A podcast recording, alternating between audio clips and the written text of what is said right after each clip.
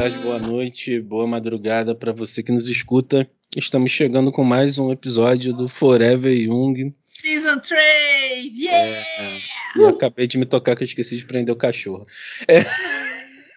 Oxente, velho. Espero que eles não apareçam. Participação especial do dog. É, bom, daqui a pouquinho eu vou lá rapidinho prender.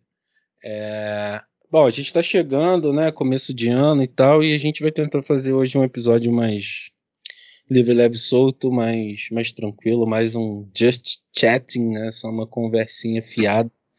Uhum. Porque é isso, né? Assim, vamos tentar começar devagarinho, né? É, a gente está no dia 45 de janeiro. O meu dinheiro acabou no dia 2. Eu não sei como é que vocês estão aí. Não tem água. A gente está começando a fazer racionamento de comida e meus gatos estão parecendo apetitosos. 2022 aí. Isso aí, gente. Cara, eu tava esperando um início de ano assim, um pouco mais tranquilo, né? É, mais descansado. Mas infelizmente não rolou não. Esse correria tá braba, tá foda. Mas, enfim, é isso, né? É... Bom, por onde começamos? Sobre o que vocês querem falar hoje? Cinco curiosidades de cada um. Cara, eu não pensei em nada disso. Eu tenho evitado esses, esses negócios no Instagram com força. eu não sou uma pessoa tão interessante. Essa é uma curiosidade, conta? Não, não conta. Pô. Ah, por que não? Se é ele quem decide a curiosidade dele. Não, conta. Larga de... Começou. Começou a macharada. A... Olha só, broderagem começa cedo. Eu Pô, preciso trazer livra... outra mulher pra esse podcast. Se ele livra mim, ele livra dele, tá ligado? É, puta, de corno. Não, mas vamos lá, vamos... falem sobre vocês, né? Eu acho que ano 3, será que é possível que alguém não conheça a gente? Se alguém Cara, é verdade, né? Importante salientar isso, né? Estamos no terceiro ano do Forever Young, assim, tipo. Tá. Tá durando bastante. Meu Cara, Deus. A última, vez que, a última vez que um homem me disse isso, tipo, dois meses depois, a gente já não se falava mais. Isso é fé no projeto. É, mas assim, tá durando. Pra, pensando em que a gente a gente criou e, e, gestou esse, esse processo aí muito baseado na raiva e no querer falar sobre Jung de uma maneira decente, né? Sim, cara, sim. É... Ainda tem muito pano para manga, né? Ainda tem bastante coisa para falar. A gente está pensando já alguns temas de antemão para esse ano, alguns convidados, né? É... Ah, inclusive a gente vai ter uma página no, no Instagram pro, pro Forever, assim, acho que fica mais, mais bacana pra gente poder interagir, pessoal poder comentar, né, sobre os episódios, assim, mais... Um pouco mais de interação, né, de alguma forma, acho que isso, isso vai ser bacana também, né, para esse para esse novo ano que se inicia. O que, que vocês estão esperando desse ano, crianças? Que passe, né? Só que 2023 seja bom. Não, falando sério, o que vocês estão esperando desse ano? Cara, eu acho que, assim, profissionalmente, eu acho que vai ser um ano muito corrido também, vai ser bem legal. Tem coisas novas aí no horizonte, mas no geralzão, acho que vai ser um ano bem estressante, bem cansativo para todos nós, porque, pô, esse ano não tem Copa do Mundo e eleições? É, Aí é foda, né? Oxe, tem Copa do Mundo? Tem, vai tem, ser né? em novembro esse ano. Oxe. É em Catar, né? Tiveram que mudar, né? Por conta das paradas da pandemia e tal. Normalmente Copa do Mundo é no meio, né? É, no São João, é, é época. Eram épocas muito boas na minha, na minha mocidade. Na minha juventude. Mas assim, o que, que eu tô esperando para esse ano? Terminar minha dissertação. Né? Espero estar tá com ela pronta ou pelo menos 90% pronto até agosto, setembro, que eu quero Agosto ou agosto de Deus? A, agosto, agosto mesmo. Se for agosto de Deus, eu nem termino. É. Que eu quero Se Deus defender. quiser, ele não quer. Alerta de gatinho.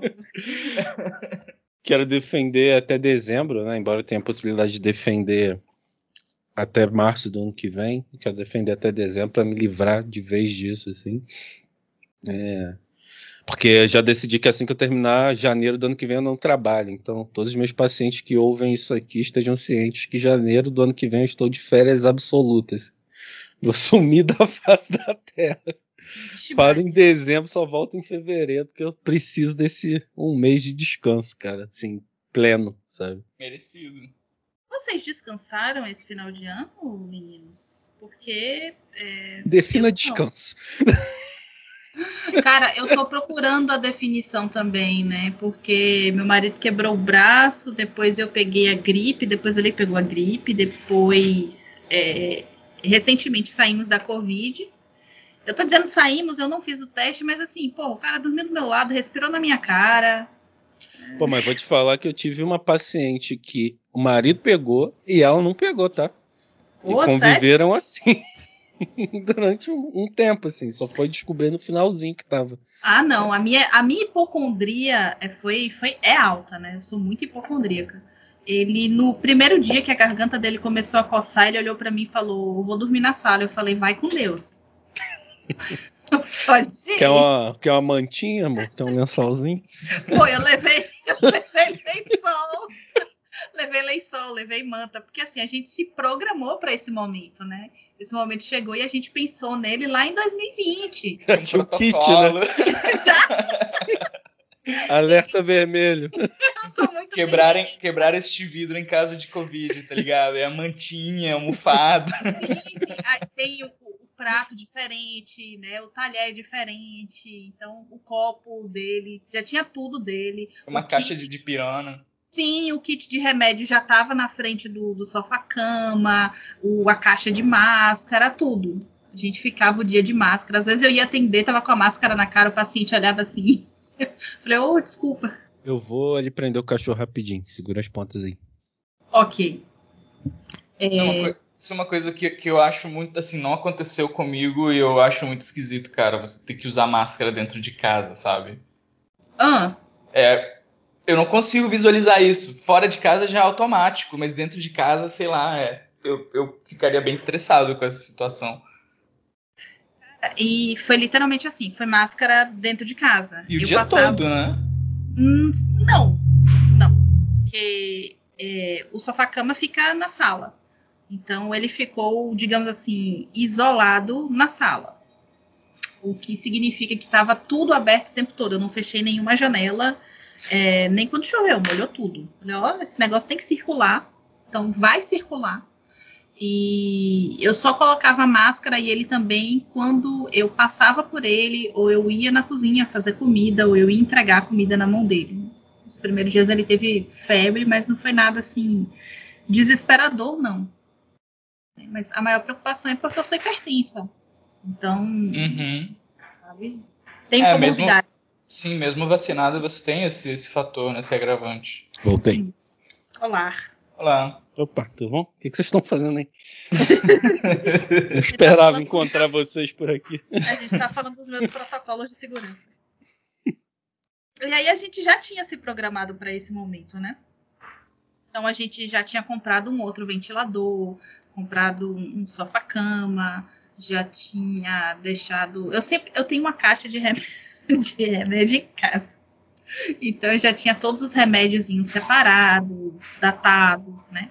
Vitamina C, vitamina D, é, de pirona e é, outros assintomáticos, né? Outros sintomáticos para a gente lidar com o que viesse a acontecer. Então, loratadina, estamin. E aí foi. A parte mais chata foi isso, né? As pessoas acham que eu tirei um recesso maior porque eu adoeci. Mas não, gente, eu fiquei doente, eu não descansei. Então, eu, eu tô com.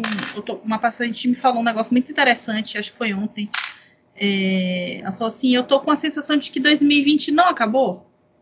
Mas eu tô com essa sensação isso. desde. Ah, exatamente, é, desde 2020. Sim, É, é? Só teve uma- um, um show do intervalo ali. Isso, foi Ah. sei lá, um negocinho para beber uma água, fazer um xixi rápido, porque é uma sensação de, de, de, de não tem fim, é interminável. Sim. E aí eu já entrei em janeiro cansada. Também, cara. Eu acho que isso só vai amenizar assim, quando a pandemia de fato cessar. Sabe? E aí a gente puder ter uma volta mais próxima de uma normalidade. Sabe? Porque fica um estresse muito grande, né? As coisas melhoram um pouco e aí começam a piorar de novo, melhoram um pouco, começam a piorar de novo. Isso é extremamente cansativo, né, cara? Assim, em muitos aspectos, porque você não consegue se programar muito bem uhum. para fazer coisas. É né? praticamente o mesmo mecanismo de funcionamento da ansiedade. Né? Não Sim. é à toa que foi isso que estourou na pandemia, né? Porque Sim. a gente está numa sensação de alerta constante. A gente não sabe o que pode acontecer, não sabe o que esperar. E tá o tempo todo cortisol na veia, cortisol na veia, cortisol na veia. É, cara, tipo, sim, sim. eu tinha um, um, planejamento, né? Assim, minhas aulas a princípio vão ser presenciais, né? Então, eu já tinha um planejamento de ter que ir para São Paulo, de, de mudar drasticamente minha rotina para isso, ter que me adequar a isso e tal. Mas agora, por exemplo, já começa a ter uns papos de que pode ser que se mantenha online, né? É, o que seria muito bom em muitos aspectos, mas ainda assim, né? Envolve todo esse movimento. Se planeja, desplaneja, planeja, desplaneja. Sim. E pra gente que trabalha com agenda, isso é foda, né, cara? Assim, por mais que a gente consiga ter alguma maleabilidade, alguma flexibilidade, acaba sendo complicado também. Para quem não, não entendeu, né, pega lá nosso um dos últimos episódios, se não for o último episódio do ano, que a gente fala um pouco sobre essa questão de trabalhar com agenda, né? É, o quanto isso, o quanto isso, ah, foda-se, o quanto isso fode a uhum. vida financeira do psicólogo clínico, né? Sim, traz muita instabilidade, né? Porra. Pois é. Fora que você não pode ver é, cara, tipo, eu tava, eu tava sem ver minha mãe já ia desde o início da pandemia mesmo, né? Aí esperou ela tomar as três doses e ela falou: Não, vou visitar, até porque minha avó tá, tá com uns probleminhas e tal. Ela, ah, vou aí, né? E aí ela veio. No dia que ela chegou, tipo, foi o dia que eu gripei. Que eu gripei em dezembro. Aí eu falei, manhã, vai direto pro interior. Foi direto pra casa da minha avó. No dia que ela pensou em vir pra cá, para me visitar, finalmente a Leomar pegou Covid. Nossa. Então, cê, sabe, é, é, a gente está um tempo sem, sem ver de fato as pessoas que são relevantes, que são importantes na nossa vida, né? Uhum. Então, tem, tem esse outro fator estressor. E as eu acabei coisas... de saber também que meu padrasto tá com Covid. Então, assim. Putz. É. Tá foda.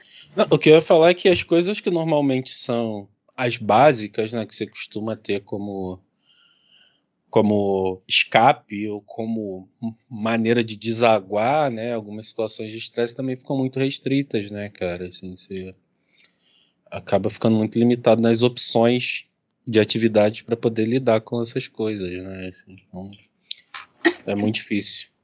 Né? Eu não sei, assim, eu nunca fui uma pessoa que, que, que foi de sair, sabe?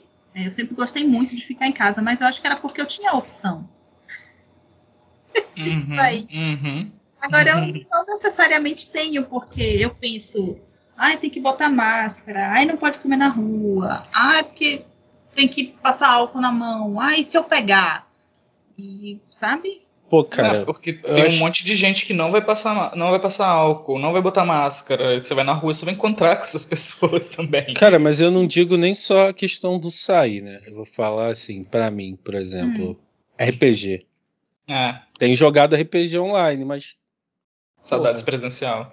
Sabe, o presencial era talvez um dos poucos momentos que eu tinha para estar com os meus amigos, falar merda, sabe? Sim. E mesmo que role no no online não é a mesma coisa. Não, não é. Sabe? Então perde-se momentos de contato, né? Até porque, assim, por trabalhar agora, né? É, praticamente só no virtual, eu não tenho saco nenhum para ficar de papinho em WhatsApp, sabe? não, não dá. Assim, então eu não consigo sentar no computador para fazer outras coisas, às vezes que não seja trabalhar e escrever dissertação. Sabe? Sim. Então, isso cansa, né? Cansa bastante. E você sabe, assim, o que é. O que eu acho que é um do, do, dos agravantes mais fodas de tudo? É que a gente não tem uma, uma previsão de quando isso vai acabar. Uhum. Porque uma coisa é, não, vocês vão estar em pandemia aí cinco anos, então você se planeja para passar cinco anos no esforço, né? Mas não, não tem fim. Toda hora tem uma variante nova, toda hora tem um bando de filha da puta que não quer se vacinar. Ah, assim, vai, ficando cada vez mais brando, né? E eu acho que é uma realidade que em algum momento todos nós vamos pegar Covid, mas vai estar tão brando que não vai. Que é tipo o que está acontecendo com muitas pessoas agora. Já estamos vacinados, vai dar alguns sintomas desconfortáveis, mas vai passar. Só Sim. que, pô, cara, eu tô, tô acompanhando né, as notícias aqui do estado e é. Tem muita gente pegando. E isso eu acho que vai, vai levar a gente de novo a ficar umas semanas paralisados, porque o sistema de, de, de saúde não vai aguentar. É, o não tá pediátrica aqui da, da, da Bahia já foi pro cacau, irmão. Sim. Já foi. E querem voltar com as crianças para as aulas agora começaram a vacinar. Tipo, pô, cara, peraí, vamos esperar um pouquinho. Tem dois anos que a gente tá com isso e a gente não aprendeu nada. Não. Essa é a resposta, não. Não. Bom, gripe espanhola durou o quê? Dois anos, né? Acho que foram dois anos e pouquinho. Então, se a gente for ter como parâmetro a nossa última pandemia, né? Dá para pensar não, que talvez estejamos perto do, do fim ou da amenização, não, né? Não, não, não. Acho que a gente tem que usar como parâmetro todo o medievalismo que a gente tem, cara. Então, vamos pensar em sífilis, uhum. vamos, vamos pensar em peste negra, porque eu acho que é, é nessa vibe. Agora, deixa eu ser polêmica falando ainda, ainda dentro desse assunto. É, vocês comemoraram a morte de Olavão? Não, mas eu fiquei feliz. Cara, eu não tive tempo de comemorar, assim, mas no meu íntimo eu fiquei contente. É, assim, deu aquela sensação deu de pra ah, acender fogos. Né? fiquei satisfeito. Hum. Eu nem, nem sabia que ele, tá, que ele tinha Covid, não sabia nada disso. Só acordei, abri minhas redes sociais na manhã e falei: Olha só quem morreu hoje. Pois é, eu não comemorei também não, mas eu fiquei muito feliz, tá? Não vou mentir. É, assim, nesse quesito tô em paz com a minha sombra, assim, eu sei que eu não tô concorrendo à canonização do Vaticano, então tô, tô tranquilo não, em saber não, que irmão, eu posso ter sentimentos pode. ruins. Né, irmão, você nem pode. Você nem pode, irmão. Eu então... acho o seguinte, se a gente não vai entrar no céu, né, porque por razões óbvias, eu quero estágio. Eu tô pleiteando a vaga de estágio. Entendeu? Esse negócio de, de não, não, eu quero estágio. E se a gente usasse dois tridentes? Funcionário do mês. E se aumentar a temperatura daqui é, mais um pouco? É, e se a gente é. trouxesse um jovem místico gratiluz para ficar falando no ouvido desse cara o tempo inteiro? Nossa. já desce o nível, né? Não, porque o inferno vai ser isso, né? Jovem místico gratiluz e gente falando que você controla arquétipo, assim, eu tenho é. certeza. e é negacionistas dizendo que aquilo não é real e não tá acontecendo. Ai, meu Deus. O inferno Bom, vai você... ser cheio de Jungiano quântico, cara. se você não sabe quem a gente é, então volta lá pro episódio 1, tá bom? Porque aí você vai ter um pouquinho mais de contexto. Porque esse episódio vai ficar com cara de Previously on Forever Young. The Road So Far. Supernatural. Ai, Bota aí, Deus. Carry On My Weird Son. Em mid. Boa sorte, Aislan. Pô, acho que é até relativamente fácil de achar. É, mas então, pensando nessa, nessa parada, né, assim, de se reapresentar. O que, que, vocês acham que é relevante sobre vocês para o nosso público saber, assim? Não necessariamente sim curiosidade, mas quem são vocês? Amigão, eu sou só uma pobre psicóloga latino-americana que que está tentando sobreviver nesse nessa bagulhada. É... Tenho só minha pós-graduaçãozinha lá, feliz, não tenho mestrado, não tenho doc, não tenho pretensão de fazer.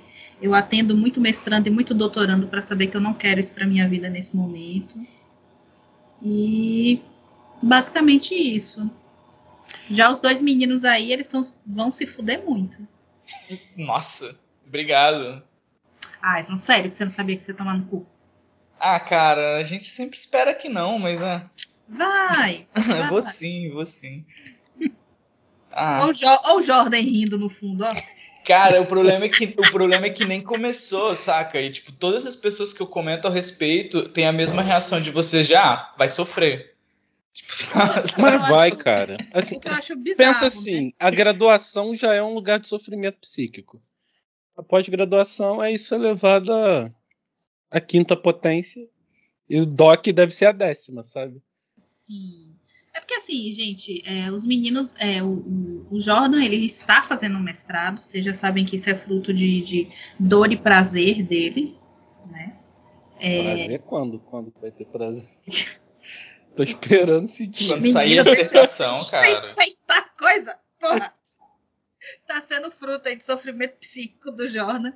E o Aislan, falei mesmo, vou falar, o Aislan acabou também de passar no mestrado. E, uh, e assim, é, é maravilhoso, parabéns. É, super, super acho que a gente precisa dessas, dessas cabeças pensantes. Mas a quantidade de sofrimento psíquico que eu vejo nas pessoas que estão passando por esse processo é assim imensa. É a galera que mais me dá trabalho na clínica, sabe? É um negócio assim assustador a, a, a, a violência com a qual o, o, processo todo educacional funciona. Porra. Demais, cara. Medo. Demais. Assim. O que mais me incomoda, né, assim, é é uma disputa de egos desnecessário, né? Muita testa oleosa se achando mente brilhante, né, cara? E sim, isso é foda. Né? Já, já falei diversas vezes aqui de como algumas discussões são bem imbecis, né? fundamentadas no Instituto Tirei do Cu de Pesquisa e no Vozes da Minha Cabeça. Mas. Fontes isso... super, super confiáveis. Isso é mais complicado, né, cara? Assim, mas, enfim, acho que dá para sobreviver. Né? Aqui condições não sei, mas sobreviveu, sobreviu. Né? Eu acho que o, o, meme que eu postei ontem cabe muito para vocês dois, né? Se eu tiver mais algum desenvolvimento de personalidade, eu vou virar um vilão. Cara, é assim, eu, eu só estou ouvindo relatos e ficando cada vez mais assustado. Ainda não começaram as disciplinas aqui, né? Deve começar em março, tô, eu estou aguardando liberar o calendário. E, assim, vamos ver como que eu vou lidar com isso, com o que, que vai acontecer, mas Obrigado a todos pelo alerta, obrigado a todos. Minha psicóloga me perguntou se eu queria continuar. Eu falei, claro que sim, por favor. Seria... Inclusive, vamos botar três sessões na semana. Por favor. Seria um momento muito importante que eu ia precisar muito, né? Já tô, já tô realmente me antecipando a isso, porque, assim, eu não entendo necessariamente essa questão da disputa de egos e tal, porque eu acho que eu vou ver isso quando, quando estiver lá. Mas eu sei que é muita pressão e eu, eu entendo também que é o fato de que eu vou ter que estudar pra caramba enquanto eu estou trabalhando e, e vai ser vai ser corrido, vai ser pesado, mas ah, cara, eu também tenho esperança de que seja uma experiência legal, porque ah, porque é, é, é algo que eu gosto, né? No final de contas, é um cara, tema que eu gosto. O que eu posso falar por mim é, eu fui com expectativas muito altas elas foram dilaceradas. Né? Então manter uma expectativa mediana. positiva, mas mediana, talvez seja o ideal, assim, né? Mas, enfim, eu era um sonhador. eu, eu, como eu falei, eu não tenho pretensão de passar por esse processo no momento. Já sonhei muito em fazer o mestrado, eu já tive um, um, um sopro de vida acadêmica é, que indicava um futuro longevo, né? Que indicava um futuro legal mas é, para mim, por enquanto, não vai rolar.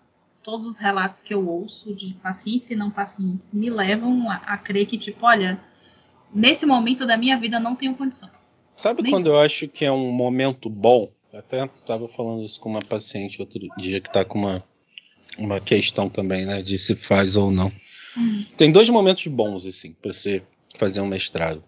Quando você acaba de sair da faculdade e ainda não está trabalhando, Uhum.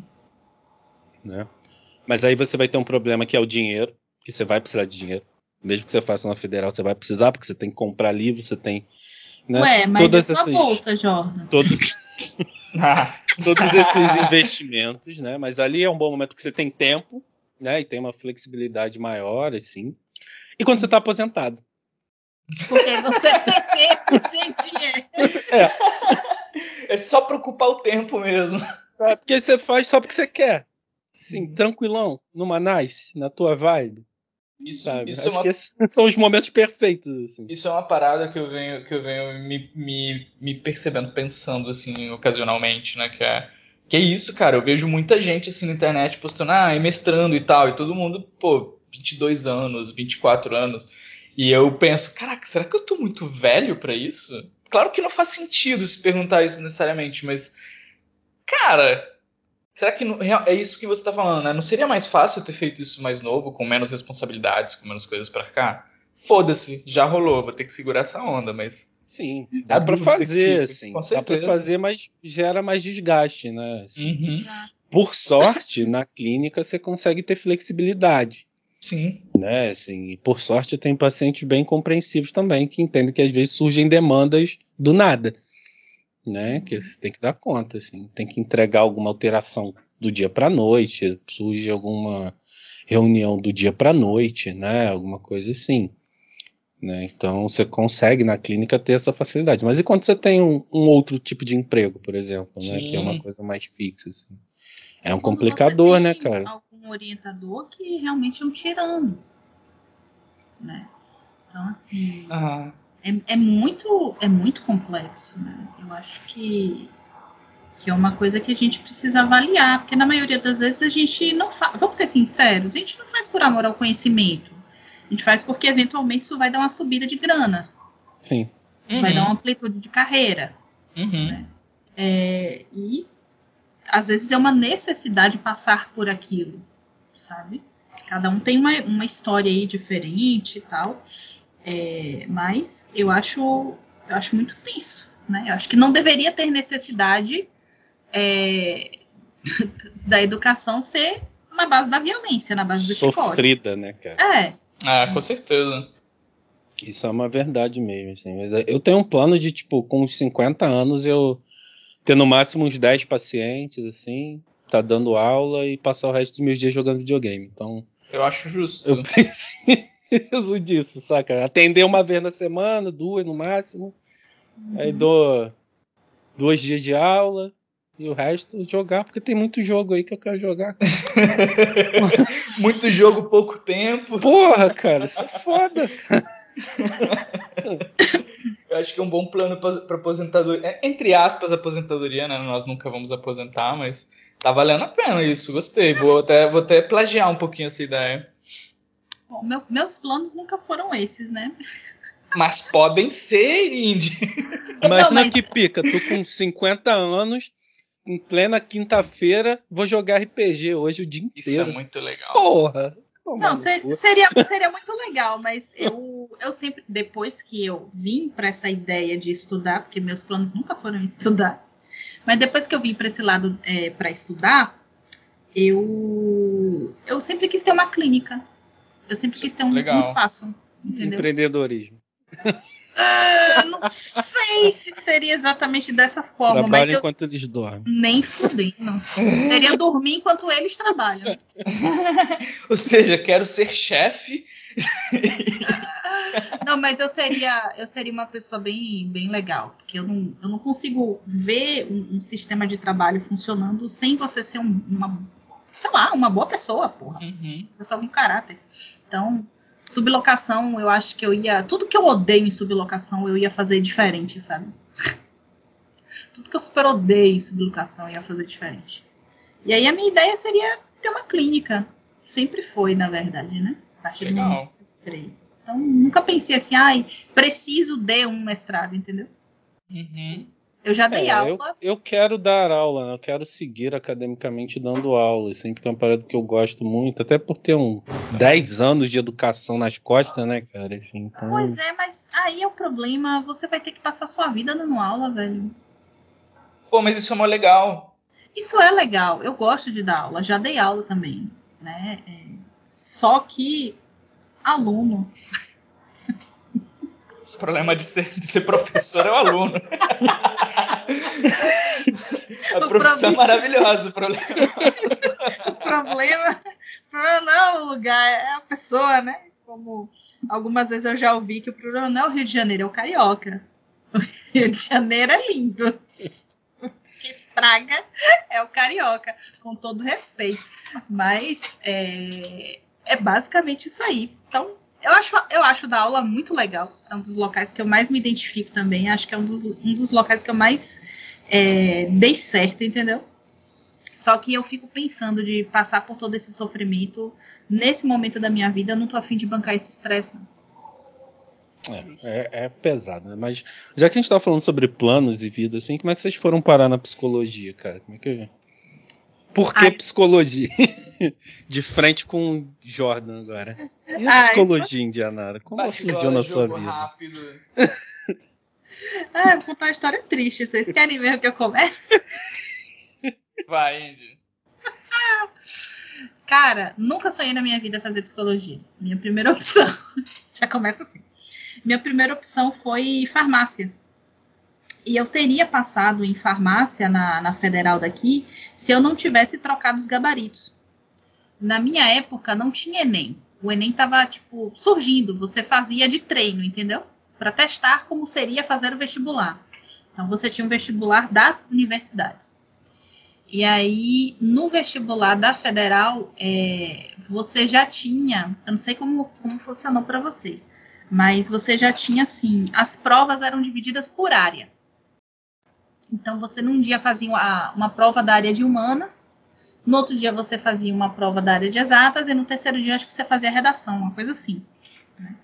É, e aí o- a, a inteligência das Arábias aqui trocou o gabarito na hora de marcar na cartela. Vocês fizeram vestibular de marcar na cartela? Caralho.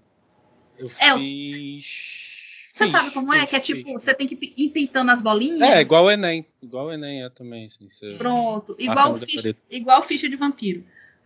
você pinta bolinha. Exatamente. Essa é uma referência que eu entendo. Pronto. É igual a ficha de vampiro, que você vai pintando bolinha. E aí eu troquei o gabarito de física com de química. Então eu zerei, consequentemente, duas provas e não passei em farmácia. E aí, na época, é, minha mãe já estava decidida que a gente ia se mudar para uma cidade aí do interior do Rio chamada Campos, Campos dos Goitacazes. Porque meu padrasto tinha achado emprego e tal, e aí estava pesado para ela sozinha que a gente iria para lá. Aí eu fiz um acordo com ela.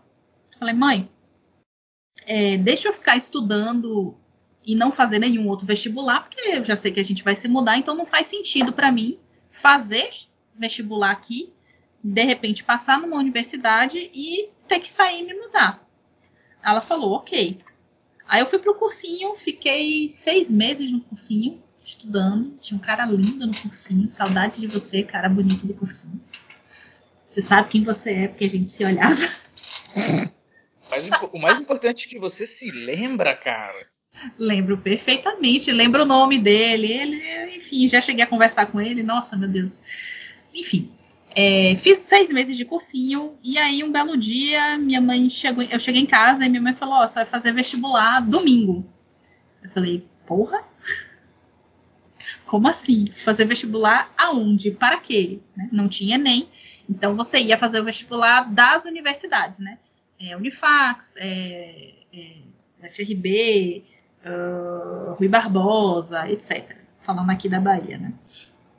Aí domingo eu fui fazer a prova. Quando eu cheguei lá, eu descobri que ela tinha escolhido é, psicologia de primeira opção, direito de segunda e terceira opção, sistemas de informação. Não sei qual foi a lógica na cabeça da minha mãe, mas eu falei, ok, é. é, é só treino. Eu fui no. É só treino. Beleza. Fui, fiz, e aí quando saiu o resultado, acho que foi terça ou quarta-feira, eu tinha passado. Eu falei, ah, beleza, passei, passei, mãe. Falou, ai, que lindo, vamos fazer a matrícula. Eu falei, quê? Peraí, mulher, que matrícula? Enfim, ela fez a matrícula e aí eu comecei a cursar psicologia, porque foi a minha primeira opção na faculdade. E aí começaram todos os acordos de, porra, eu tô cursando essa merda aqui, eu vou fazer o quê no Rio de Janeiro?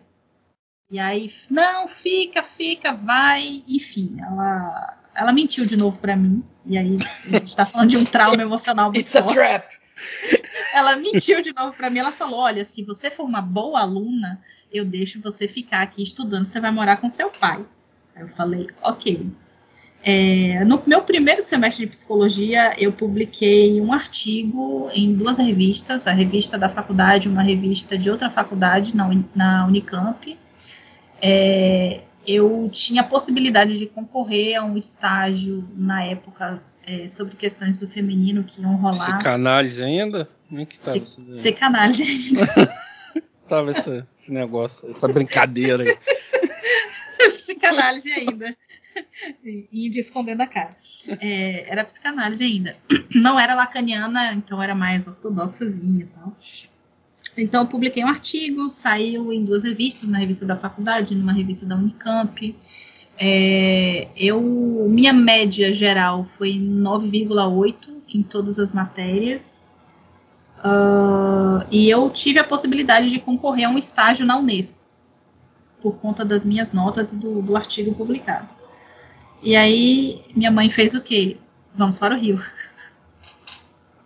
Eu tranquei a faculdade aos berros, aos choros, a plenos pulmões, e fui morar no Rio de Janeiro. e fui estudar na Estácio. E aí eu fiquei três anos na Estácio, eu acho, três, quatro anos na Estácio. Uh, a Estácio na época não tinha nenhuma estrutura assim mais, mais certinha. Dizia que tinha laboratório, mas assim, as aulas de experimental, as caixas de Skinner estavam todas empacotadas é, a gente tinha as aulas no depósito, as aulas tudo errada. Quem ensinava é, Jung era uma professora de psicanálise. Quando surgiu um professor junguiano, tipo, já foi assim, perto do final do curso. Não tinha matéria, uh, algumas matérias, né? Não tinha algumas matérias. Enfim, é, tava meio cagado o curso, entendeu? E aí eu tentei fazer de novo um, um novo acordo. Eu cheguei para minha mãe e falei: dormamos, eu vim barganhar. E aí ela aceitou minha barganha depois de muito tempo. Eu voltei para Salvador. Só que aí eu não consegui voltar para a mesma universidade que eu fiz, é, por questões burocráticas. E aí eu acabei indo para outra universidade, que foi a universidade pela qual me formei, que é a Unifax, Universidade de Salvador. E foi aí que eu terminei meu curso e foi na Unifax que eu comecei a estudar Jung. Na Unifax é, não tinha assim poucos professores de, de Jung, mas é, eu comecei a estudar por eles e tal, e na hora de. Eu era toda de semestralizada, né? Porque tinha passado por duas universidades, então é, faltava hora de matéria, então eu tive que refazer uma matéria toda. Eu fiz é, estatística três vezes. No primeiro semestre, depois, quando eu fui para o Rio, eu tive que fazer porque a grade não comportava. então eu tive que. Desgraça. eu tive que repetir. E aí, quando eu voltei para Salvador, eu tive que repetir de novo, porque a grade do Rio era de 30 horas e aqui da Unifax era 60. Então, eu fiz mais cinco anos de psicologia. Entendeu? Eu, me, eu demorei nove anos para me formar. É. Por isso que eu digo que eu fiz medicina em psicologia. Alguém vem falar sobre psicologia comigo, eu falo, viado, cala a boca. Eu tô aqui há nove anos eu sei do que eu tô falando. E foi por aí que eu me formei, foi por aí que eu conheci Jung, tanto que eu já tinha terminado todas as matérias assim mais mais básicas, aí faltava acho que duas ou três, e eu já tinha terminado o TCC, então estava só cumprindo tabela quando eu tive permissão especial para fazer a pós-graduação. Então eu fiz essa, digamos assim, essa loucura que vocês fazem, só que num nível pequeno, né, num nível menor. Então eu, ter, eu lembro que foi exatamente assim. Eu terminei o meu TCC, me formei, me matriculei na pós-graduação, porque eu consegui essa permissão especial. Né? Eu já tinha completado tudo, faltavam duas ou três matérias. E aí eu tive, acho que um ano de descanso, digamos assim, entre aspas, entre o final do TCC, sendo que eu ainda ia para a faculdade, estava terminando o estágio, né, hora, hora de estágio, e aí eu entrei para fazer o TCC da pós-graduação, porque eu estava na pós-graduação, entendeu?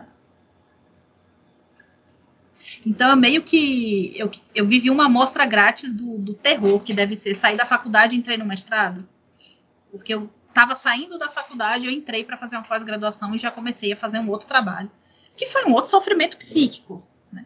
Minha pós-graduação foi muito boa, com profissionais muito legais, mas eu tenho muitos traumas do que eu passei com o meu orientador.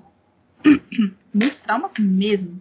E quem, quem lembra da época sabe como foi, como para mim foi penoso, como para mim foi um pouco destrutivo até ter feito é, ter feito esse TCC com esse orientador daquela maneira que foi.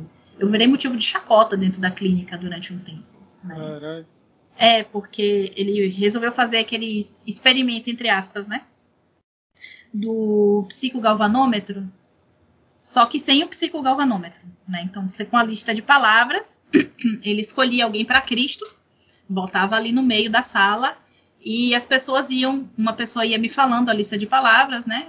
E eu ia dando as associações, entendeu? Numa dessas associações eu não ouvi, o complexo deve ter tomado, e eu respondi uma coisa e eu virei motivo de chacota na clínica depois, né? Porque durante, durante a aula ele parou e falou: Vocês estão vendo? Isso é o complexo atuando, investiguem. E aí, estudante é uma desgraça, né? Aluno é uma desgraça. Ninguém tem piedade do coleguinha.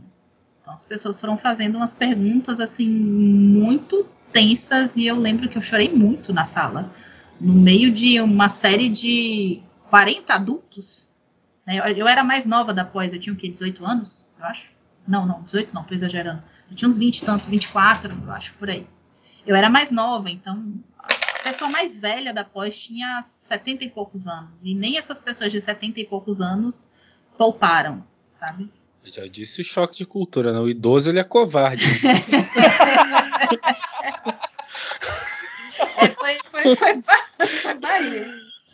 Só teve uma pessoa que me acolheu, eu adoro essa pessoa até hoje. Beijos, Dri.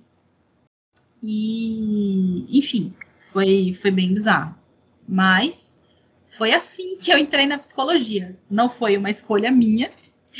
Foi meio no susto, na surpresa. Mas é, calhou de eu me identificar com o lugar que eu tô, né? Calhou de, de eu estar aqui e eu ter curtido. Ah, triste, mas tem um final feliz, né? Tem, tem. O happy ending aí. Todos morreram, mas, mas passa bem. E fica claro aquela coisa de, cara, a quinta série nunca acaba, né? Realmente. Nunca, nunca, nunca, nunca, porque foi justamente uma associação com pênis.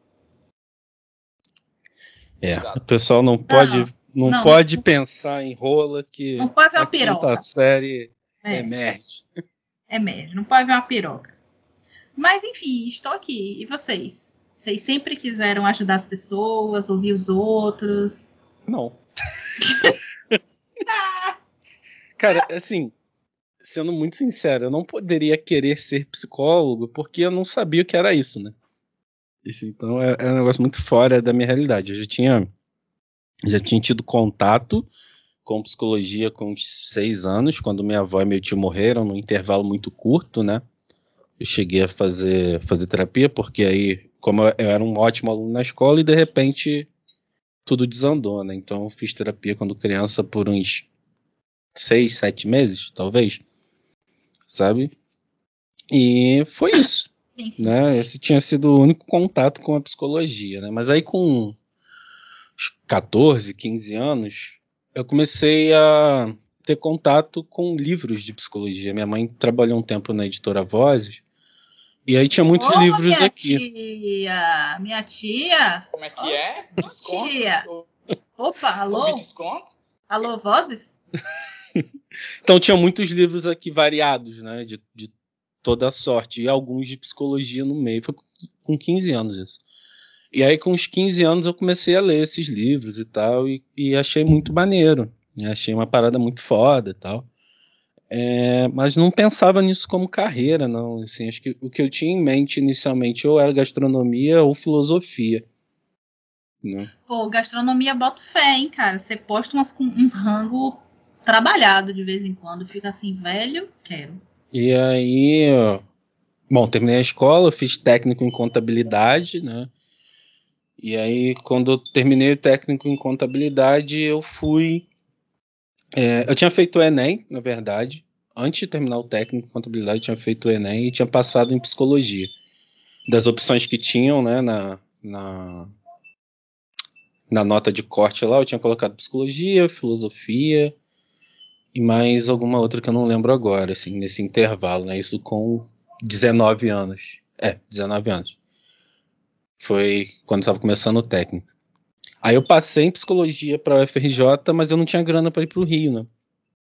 Para fazer faculdade em outra cidade e tal. Aí morreu. Aí continuei, fiz o técnico, terminei. E aí eu fiz o, o vestibular para católica aqui, né? Assim, fiquei sabendo quatro dias antes que ia ter vestibular, fiz vestibular sem estudar, sem porra nenhuma. Aí fui lá, fiz, passei. Passei em sexto.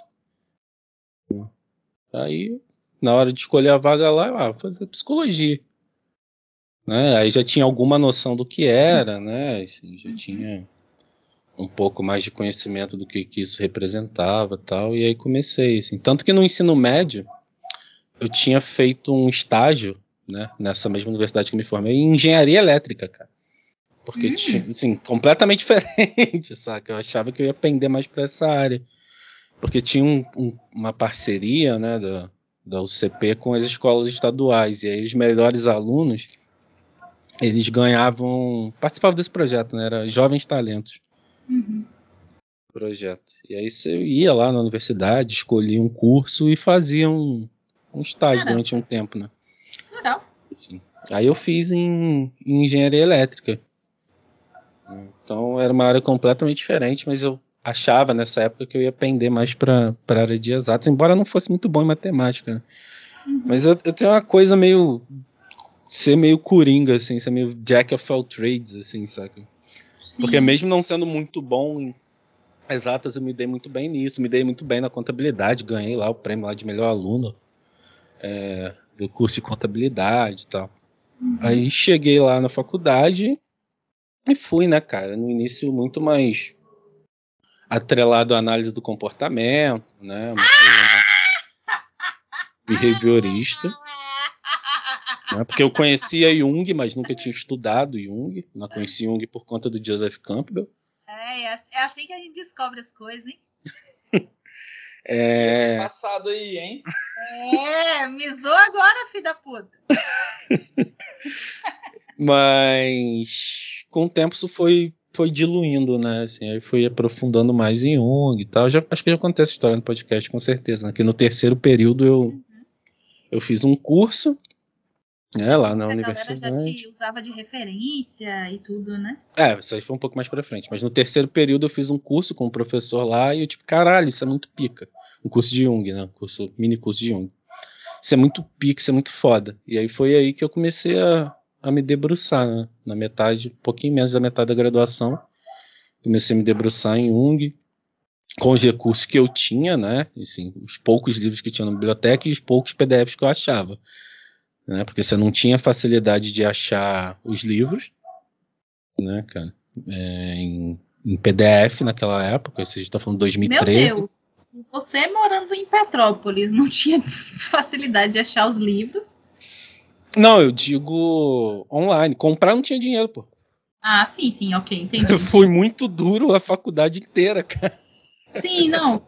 Perfeito. Eu também lembro das minhas épocas que eu, tipo, tinha que ir andando pra faculdade é... se eu quisesse economizar pra Xerox. Assim, tipo, teve uma época, cara, que eu ia a pé pra faculdade, né, assim, 12 quilômetros, ia a pé pra faculdade, e aí pegava o dinheiro da volta emprestado, assim, tinha uma professora que me ajudava, às vezes pegava com algum amigo e tal. Foi uma época bem difícil, assim. E aí era aquela parada de às vezes ter que ir mais cedo para estudar, passar o dia inteiro sem comer, assim, eu não tinha grana nenhuma, não. Minha família é muito pobre, cara. Então, assim, estar nesse espaço foi um, foi um negócio muito, muito diferente, né? É, e aí, com os poucos recursos que eu tinha, né, fui tendo contato com Jung e tal, nesse a partir do terceiro período. E aí eu fiz o mesmo curso, né, com o mesmo professor, um ano depois. Isso já no quinto período. E eu vi a quantidade de bosta que ele tava falando, assim, um monte de coisa muito errada. Assim. Teve, teve uma pergunta que alguém fez lá, né, no meio do curso, assim, ah. que era transtorno de personalidade múltipla é a mesma coisa que significa que a pessoa tem várias personas? Aí eu parei assim, tipo, cara, não, né? Tá mais ligado com complexos autônomos, né? Se a gente tá falando de, de subpersonalidades e tal. E aí Várias não. pessoas todo mundo tem também. Né? Ele, não, com certeza. É bem por aí mesmo e tal, não sei o que, enfim. Aí eu tava lendo os arquétipos inconsciente coletivo na época, né? Aí eu perguntei assim, pô, será que dá pra gente pensar que os arquétipos estão pro inconsciente coletivo, bem como os complexos estão pro inconsciente pessoal e pra consciência? Né, em termos de ação, em termos de, de potência e tal, ele não. Aí eu, ah tá. Tá bom então. E aí eu me decepcionei gravemente com esse professor, que até então tinha alguma estima, né? E fui fui galgando mais esse espaço, né, cara? Tanto que antes de terminar a graduação já tinha virado referência em Jung mesmo, assim. E aí acabei tomando o lugar desse professor e passando a dar os cursos de Jung. Muito bom. Acho muito bacana isso. É... E foi isso, né? Porque Petrópolis até tem uma certa comunidade junguiana, mas assim, é aquele naipe, né? Deveria ter, né? É naquele naipe parece que a, a, minha faculdade ela foi, ela esperou que eu fizesse, que eu conhecesse Jung, ela esperou que eu fizesse as matérias, porque depois sumiu, depois tiraram da, da, da grade. Foi a pra... matéria de Jung eu não tive não, cara. Eu tive Jung em teorias da personalidade, duas aulas só. Não, a gente tinha, pelo menos tinha essa, essa, essa cadeira, mas parece que eu fiz, tipo, parece que me esperaram completar o tempo todo, né?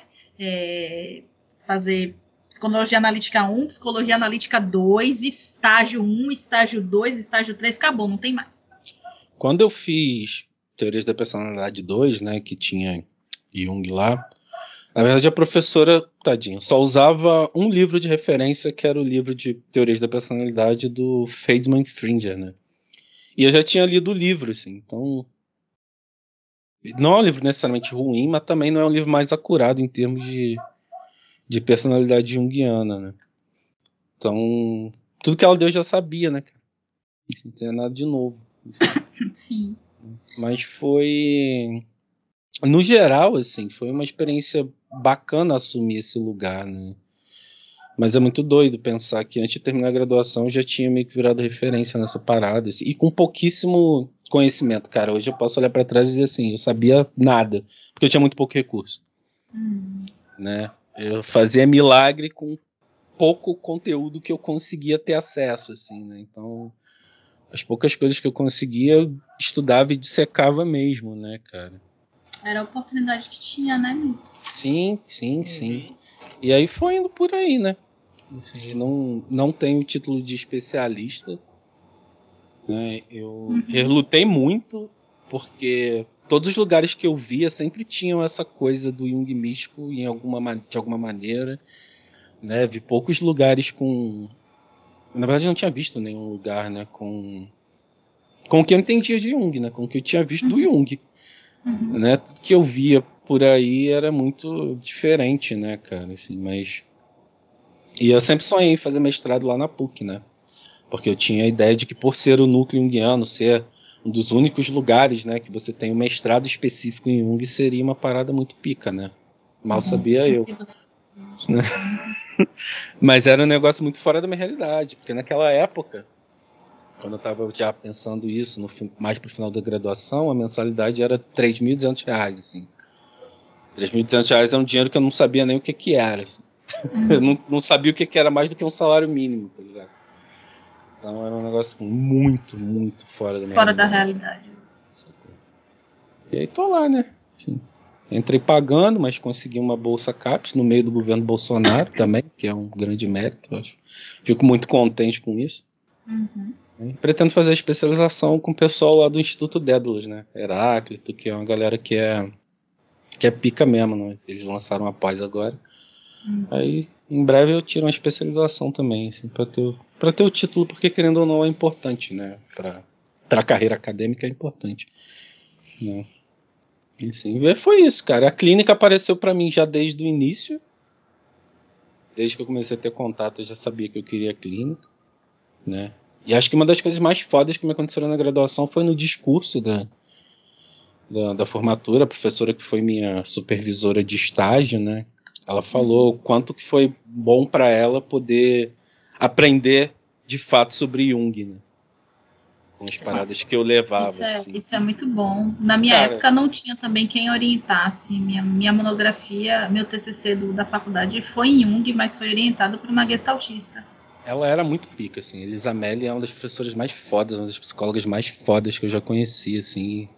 E ver ela falando isso para mim foi do caralho, assim. É, minha, minha monografia também foi em Jung, mas não orientada por, por Jungiano, porque não tinha mesmo na, é, na universidade. mas eu dei sorte porque a minha orientadora, assim, cara, ela virou para mim e falou, cara, não sei nada de Jung, não. Mas eu sei que você sabe e eu sei de pesquisa acadêmica, assim. Então é isso. Vai né? fazendo aí que eu confio em você. Você vai ter que estudar e eu vou confiar que o que você está trazendo é válido. Né, assim, hoje eu faria diferente, né? Com o conhecimento que eu tenho hoje, eu escreveria muitas coisas diferentes, abordaria de muitas maneiras diferentes, mas pro conhecimento que eu tinha naquele momento, cara, acho que eu fiz um trabalho muito bom, né? Tanto que eu tive que tirar 20 páginas da minha da minha monografia. A monografia ia ter 100 páginas, ficou com 85. Caraca. É isso. E aí, e tô aí Wesley? agora. na clínica. E tu, Wesley? Nossa. É, cara, psicologia apareceu para mim assim no horizonte da minha vida quando eu mudei de país, né? Porque a, a, acredito que eu virei eu virei o como é que chama? O ah, a cobaia de, de, de psicólogos, porque na minha escola tinha, tinha uma psicóloga e, tipo assim, ela basicamente, primeiro dia de aula, ela bateu o olho e me falou: então, a gente vai conversar. Eu, tá. E mais pra frente. Oxi, outro... Como assim, velho? É, sabe, tipo, ah, como que você tá? Coisa de adaptação mesmo, assim. Ah, pô, tá. Era de outro país, tava chegando e tal. E mais pra frente, outra psicóloga entrou no, na escola e também, ah, você é de outro país, tal, vamos conversar. E, tipo, foi uma coisa bem de. Comecei a ter contato com isso, e naturalmente também comecei a fazer terapia, cara, porque foi um processo de, de adaptação meio estranho, meio complicado. Então, quando eu já estava para terminar okay, o ensino médio, é, pelo menos no colégio que eu estudava, nós tínhamos a opção de escolher entre áreas de humanas, é, exatas e biológicas, não me falha a memória. Ele separava assim. E eu escolhi humanas e eu tive aula de psicologia também. Aí eu comecei a considerar mais seriamente isso, pô, já estava quase formando e ainda não tinha uma decisão concreta do que eu queria. Eu queria ser escritor, eu queria estudar filosofia, também queria estudar antropologia, mas a antropologia meus pais falaram que não, porque eu teria que mudar para a cidade do México e, e seria bem complicado isso. E aí eu fiquei com essas três opções, né? Eu lembro muito que eu conversei com a minha professora de inglês na época, que é a mãe de um, de um colega meu, um brother de RPG mesmo. Eu falei, cara, eu tô com essas três opções. E ela falou, massa. Uma delas você pode ter como hobby, a outra você pode ter como interesse e a outra pode ser sua profissão. E olha só. Ah. Que, que claro que é isso. O hobby era psicologia? Definitivamente. Eu sou um escritor famoso, inclusive. É... Então, aí é, isso me ajudou muito a, a, a, ter uma clareza do que eu queria, né? Então eu falei, pô, então vou estudar psicologia, vou continuar escrevendo no meu tempo livre, e filosofia e antropologia vão ser coisas complementares, que no final de contas vão, vai, vai poder me, me ajudar, né?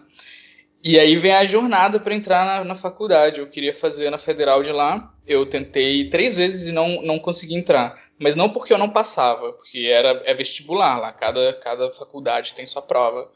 E para entrar na faculdade de psicologia, você tinha que fazer uma prova tipo, de conhecimento mesmo, e depois você passava um dia inteiro na porra da faculdade fazendo testes, cara. teste psicológico, teste de personalidade, teste não sei Oxi, o quê. sério? Tinha que ter isso aqui. Meu Deus, vivendo sonho! É Ai, eu muito um doido. sonho. Eu acho que tinha que ter isso aqui. Cara, cara. era Mas horrível, eu vivi um mas. sonho, velho. Que, que horrível não, fala Eu- bem. E eu fiz isso três vezes, cara. E, tipo assim, depois disso eu vi o resultado, eu não passava, eu ficava puto, né? E eu lembro muito claramente que meu irmão me chamou pra conversar e me falou: Cara, você não vai entrar. É a realidade. Considere outra faculdade. Eu falei, pô, como assim, cara? O que você tá falando? Minha capacidade, não sei o quê, eu passei. Ele falou, não, você não vai entrar, cara, porque a universidade é, é, tipo, ela é. Ela é federal, mas ela, ela se preocupa com a cidade, né? Com o estado e tudo mais. Então, primeiro vão entrar as pessoas que moram na cidade. Segundo, vão entrar as pessoas que moram no estado. Terceiro, vão entrar as pessoas que, estão em uma- que estudaram em um colégio afiliado à universidade de alguma forma. Você é estrangeiro. Você é de outro estado. Tipo, você tá nas últimas da. da- se- se- seu lugar estaria no, no finalzinho da lista. Oi, Esquece. valeu, hein? Assim, ele me falou, você não vê estra- muito estrangeiro estudando nessa, nessa, nessa universidade. Eu falei, caralho, é verdade. Ele falou, beleza. Fui pra outra, sacou? Mudei de cidade, é, fui, fui pra capital do estado que eu já morava. E aí eu comecei a faculdade e foi legal, foi ok.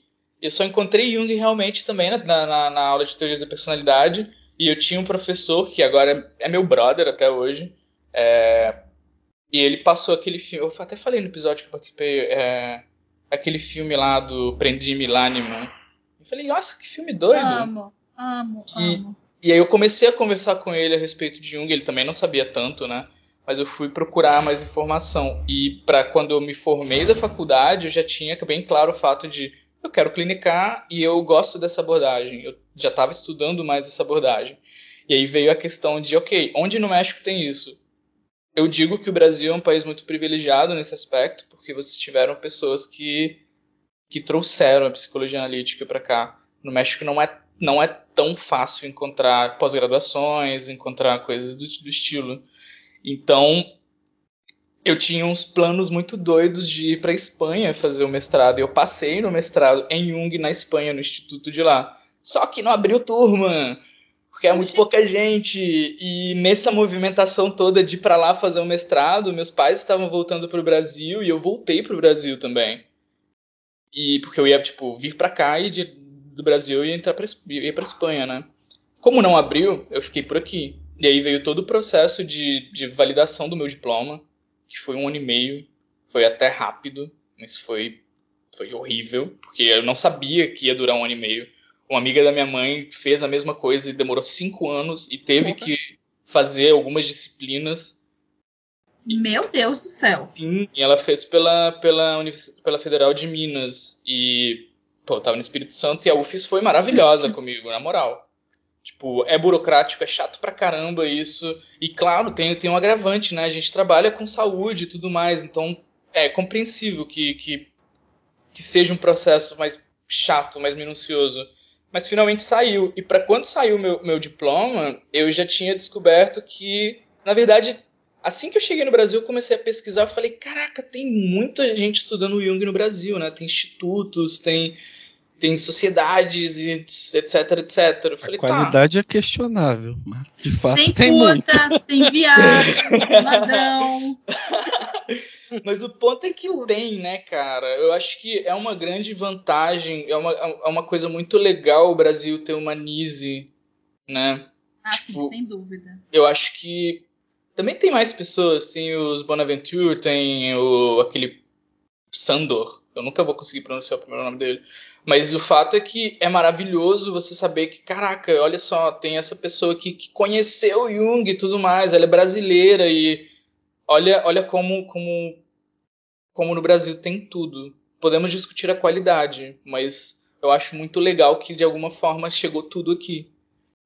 E isso me motivou a ficar, né, a, a estudar. Eu fiz uma pós-graduação que uma, minha, minha professora, uma das minhas professoras tá, tá aqui, né, faz parte dessa, dessa mesa. E Essa mesa.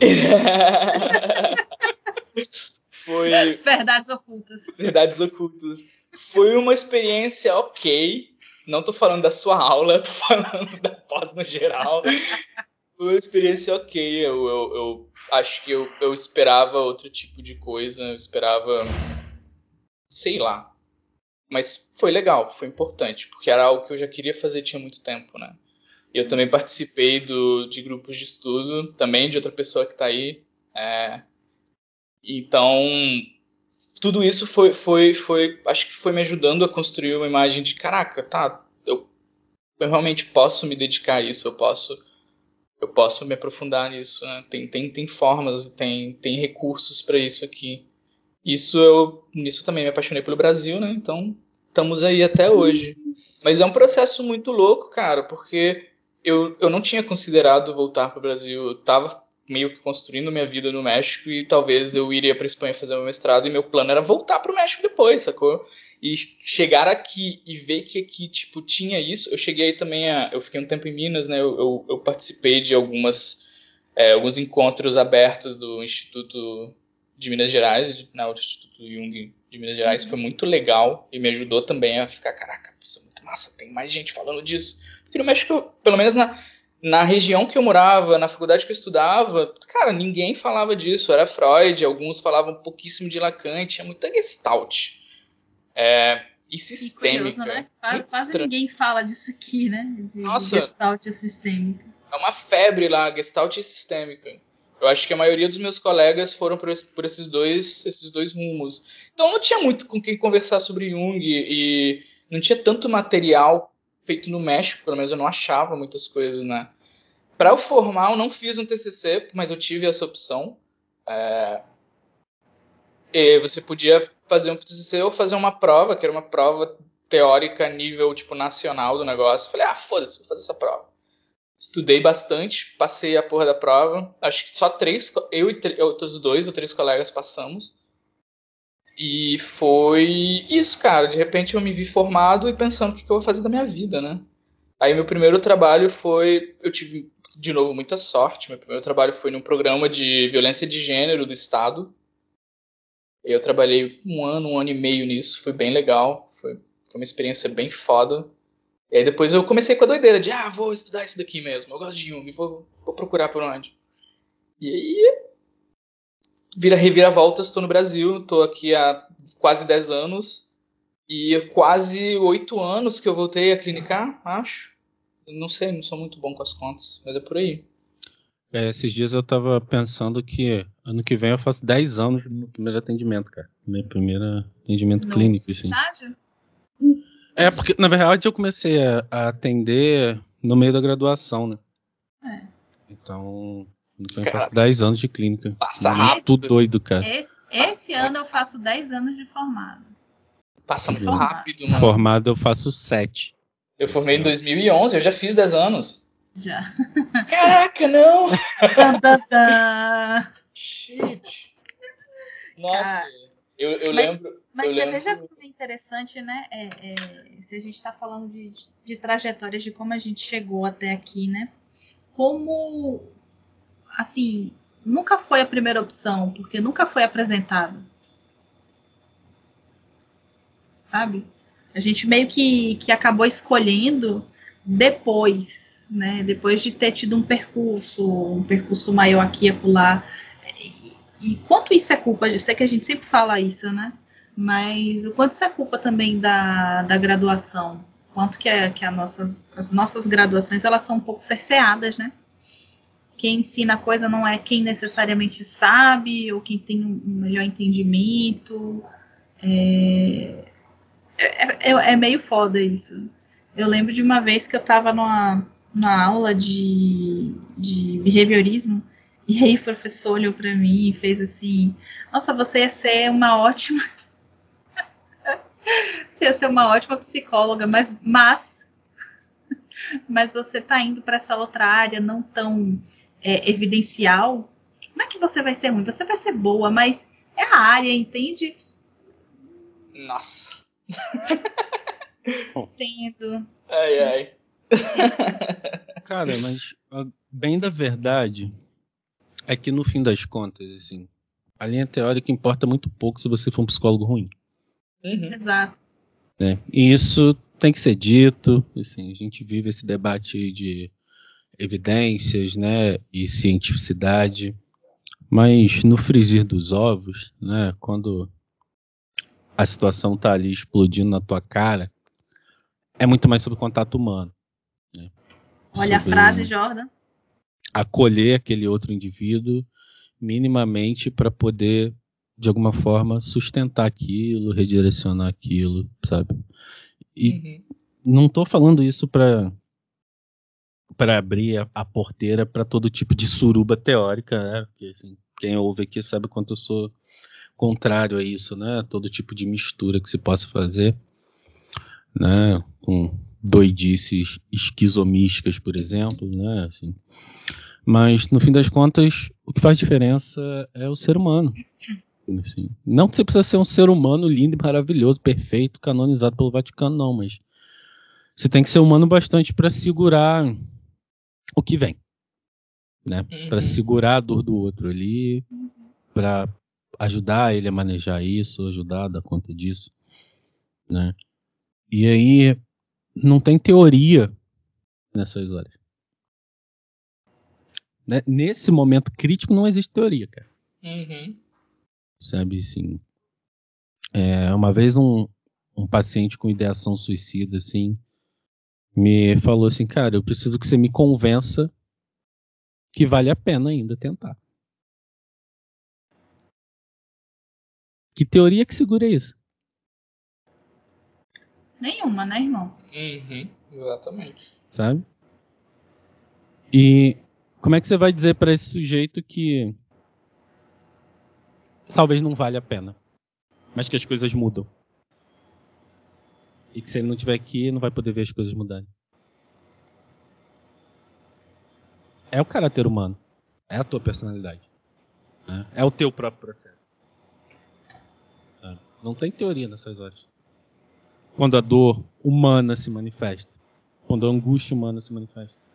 Não tem escudo teórico. Não tem a égide do Jung para se esconder atrás, a égide do, do Beck, do Watson, ou seja lá quem for. Assim. É você. Você banca ou não banca essa porra? Porque se você cara, não banca, cara. Cara, aí eu quero fazer uma. Quero fazer uma defesa, uma defesa muito rápida, né? A grande questão é aquela que a gente retorna ao que a gente sempre fala, né? É, a gente é, é o melhor material que a gente tem.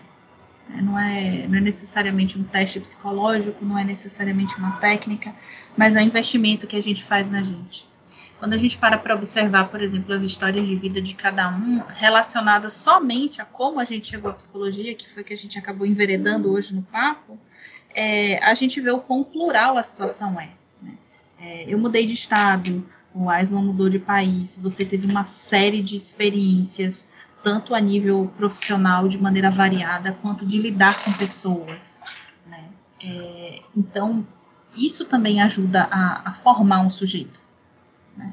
Isso também ajuda a, a, a entender muito mais o que é ser humano. É muito difícil a gente dizer que entende é, que entende pobreza, que entende dor, sem necessariamente não ter experimentado, pelo menos uma parcela disso, né? Uhum. Óbvio que dá pra gente aprender coisas é, lendo e ouvindo dos outros, mas tem algumas outras experiências que a gente só aprende experimentando. E isso que vai fazendo com que a gente é, cresça, né? E na boa, na boa, realzão mesmo. Uma das poucas teorias que eu vejo que, que falam abertamente sobre isso é a psicologia analítica. Uhum. A psicologia analítica fala, olha, a clínica não, não fica entre quatro paredes. Né? A clínica também é música, a clínica também é política, a clínica também é filme, a clínica também é, é são os momentos do lúdico, da diversão. A clínica também é, é você. É a vida, né? É. Sim, sim. Então, tipo. Desculpa, mas eu ainda acho que, é, para mim, não tem maior evidência do que, do que é isso, sabe? É, é poder ser humano dentro de uma profissão que me demanda humanidade. Boa. Na verdade, a profissão demanda humanidade, mas no curso geral das coisas o que se pede é desumanização. Né? A uhum. gente já até Sim. conversou sobre isso no episódio, né? Do quanto se exige uma postura do psicólogo, o psicólogo arquetípico, né? a imagem do psicólogo perfeito que habita no Seu inconsciente. psicólogo interno. Né? que demanda posturas e, enfim, comportamentos. Mas no fim das contas, cara, é fantasia, né? O mundo Sim. real é outra coisa. E se uma psicologia não comporta a vida dentro do setting, todos os seus todos os seus meandres, né, em todas as suas miríades, não é psicologia, assim. Porque nada que é humano tem que ser alheio à psicologia. Não é só sobre comportamento, não é só sobre inconsciente, não é só sobre pensamentos funcionais ou disfuncionais. É sobre sujeito. Né? E aí aqui talvez caiba pensar a etimologia, né? Poeticamente, que é esse estudo da alma, né? Uhum. A alma enquanto essa construção do que é ser humano também. Né? E tudo que engloba esse processo. É bonito e é feio, né? Porque as pessoas também tendem a acreditar que a psicologia é só, é só bondade, é só, só alegria. Volta e meia eu ouvi as pessoas questionando paciente, sabe? Tipo, ah, você foi pra terapia e saiu chorando. Ué. Você tá fazendo Ué. terapia. tipo, ué, gente. Quer sair rindo? Vai assistir, sei lá. Patati patatá. Não, vai assistir Spider-Man, né? O novo. Porra. Sim, sim. Eu, eu acho que, que essa é uma das coisas, é muito doido, né? Eu, eu não me recordo muito na faculdade de meus professores, até colegas e tudo mais, falar dessa parte do, da, da prática. O fato de que você vai ouvir muitas vezes o que o paciente está falando e você vai conectar com alguma coisa da sua vida.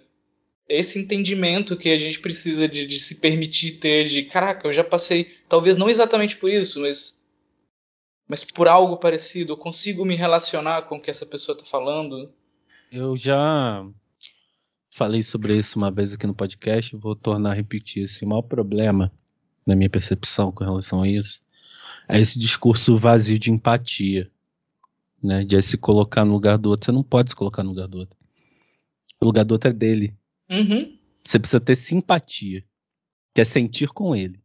Sim. Você precisa Acompanhar, ser simpático. Né? Você não pode ser empático. Vamos colocar no seu lugar. Aí você está desrespeitando a individualidade do sujeito, cara. Mas você pode ser e deve ser simpático, assim. Cara, vou passar por isso aqui com o que você está me trazendo, né? Já vivi experiências é, que podem ser parecidas com isso também, talvez. E a gente vai atravessar isso aí, assim. Eu estou uhum. contigo, eu não estou no seu lugar. Eu não posso ocupar o lugar do outro. O lugar do outro é uhum. é dele, eu preciso respeitar isso. Não só na clínica, mas como na vida, né? Sim. O lugar das Sim. pessoas é único, pessoal intransferível. Se a gente ocupa esse lugar do outro, a gente não só desrespeita, mas a gente impossibilita que ele lide com as questões dele. Com certeza. Acabou a terapia. Aí pede uma cerveja. Exatamente. E aí você vai poder dizer, tá foda, velho. e eu acho que cai essa psicologia por amor aí, sabe? Assim. Porque no mundo real as coisas são diferentes. Assim. Ah, porra de psicologia Sim. por amor. Psicologia por amor. Hashtag. Bom, ficou provado aí para todo mundo que ninguém aqui chegou por amor. Né? ninguém veio no por máximo amor. curiosidade. É. Vamos ver o que, que dá. E tá dando. Ai, cara. Mas é muito, é muito doido ainda assim pensar na, na, diferença que existe entre a psicologia que é ensinada na faculdade, a psicologia que uma pessoa leiga pensa e a prática, a, a, a vivência disso, sabe? São, são muito diferentes, são muito dis, dis, díspares, como se diz? Sim, díspares mesmo, assim, e até contraditórias. Sim. É, assim, acabam sendo contraditórias, assim, porque de fato tem situações que a gente vai ter que pensar o que, que dá para fazer para melhorar, né? Beleza, mas quais recursos você tem? Como é que a gente trabalha isso? Né? Como é que a gente avança isso numa perspectiva de prospecção, de melhora, futuro e tal. Mas tem situações, meu amigo. Esquece.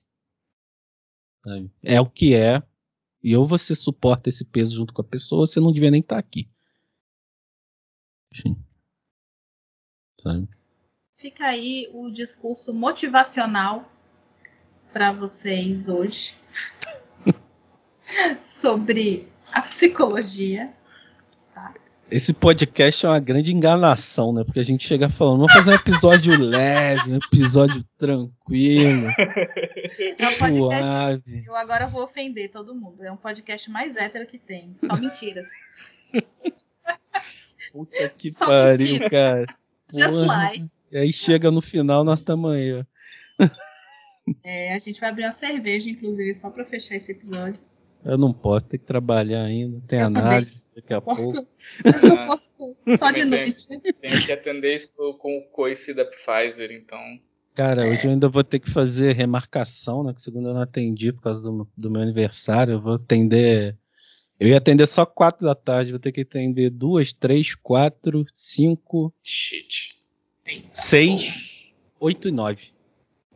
Eu tô nessa pegada aí, quinta e sexta. Galera, a gente tá gravando um dia fora do, do, do combinado.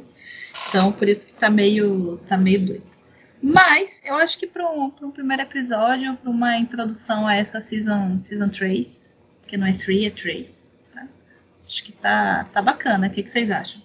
Achei bom. Sim, sim. Acho que tá. Tá mantendo o grau que a gente tem, né? De, de alguma forma ou de outra ser bastante crítico, né? Isso é. Isso é indissociável do- da proposta desse podcast. O Que agora de- já tá. Já tá entrando na fase anal, hein? Ai, velho. Esperem muita merda esse ano. Ou não.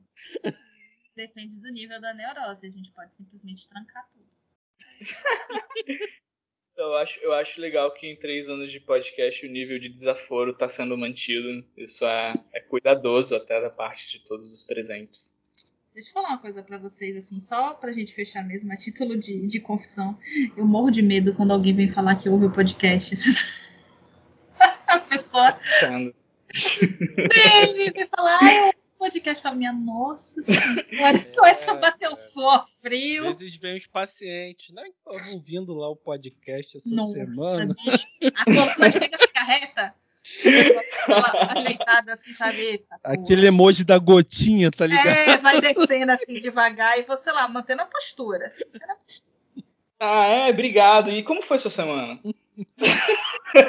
Cara, mas sabe que eu acho que a postura do podcast ela é uma postura que facilita muito pensar junguianamente, assim, porque aqui aqui não tem filtro não, pra, É, né, nesse sentido do humano. Então, ela é dialética por si só e permite que os pacientes consigam ter um pouco de noção, né, de percepção do que que isso significa, né, cara? Assim, você vê, estamos aqui com pessoas com 10 anos de carreira, né?